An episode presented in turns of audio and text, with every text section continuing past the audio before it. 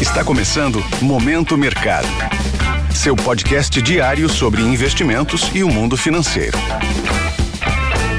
Muito bom dia para você ligado no Momento Mercado. Aqui é o Felipe França e bora para mais um episódio desse podcast que te informa e te atualiza sobre o mercado financeiro. Hoje vou falar sobre o fechamento do dia 27 de julho, quinta-feira.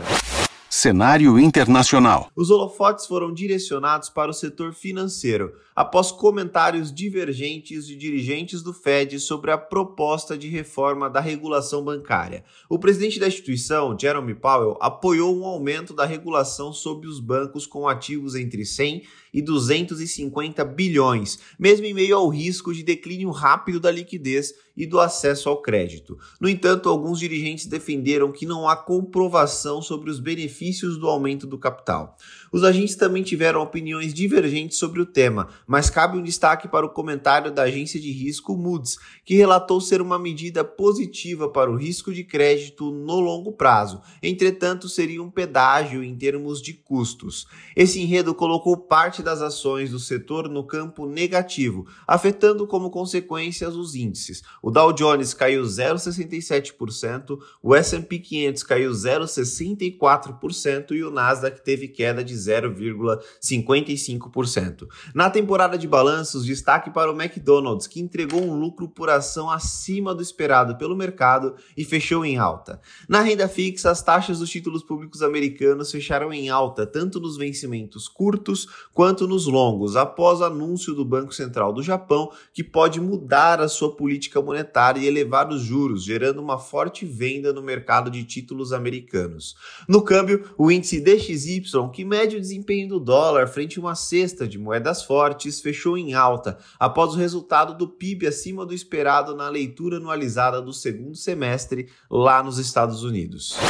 Cenário nacional. Por aqui, o real estava ganhando força em relação ao dólar durante a manhã, Porém, conforme o cenário externo piorou devido à discussão sobre a possibilidade de aumentar as exigências de capital dos bancos com mais de 100 bilhões de ativos, a moeda americana ganhou força e fechou cotada a R$ 4,75.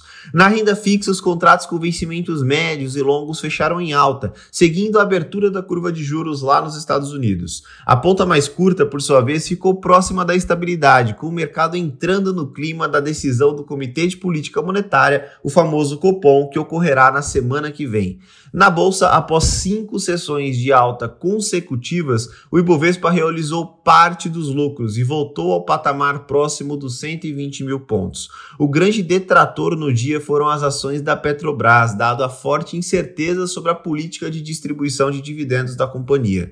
No lado positivo, destaque para o açaí, que apresentou um lucro líquido 12% acima do projetado pelos analistas e um lucro operacional 7% acima do esperado, puxado por eficiência nas despesas operacionais pontos de atenção. Na agenda do dia será divulgada a inflação ao consumidor dos Estados Unidos, medida pelo PCI. Lembrando que é o principal indicador que o Banco Central Americano acompanha para a tomada de decisão de taxa de juros. Por aqui, a Petrobras reúne o Conselho de Administração para discutir a política de dividendos da estatal. Sobre os mercados, agora pela manhã, as bolsas asiáticas fecharam sem direção única, com destaque para a decisão do Banco Central do Japão, também conhecido como BOJ, que realizou manutenção da taxa de juros e fez uma flexibilização na curva, porém reforçou que isso não é uma flexibilização da política acomodatícia adotada pelo país.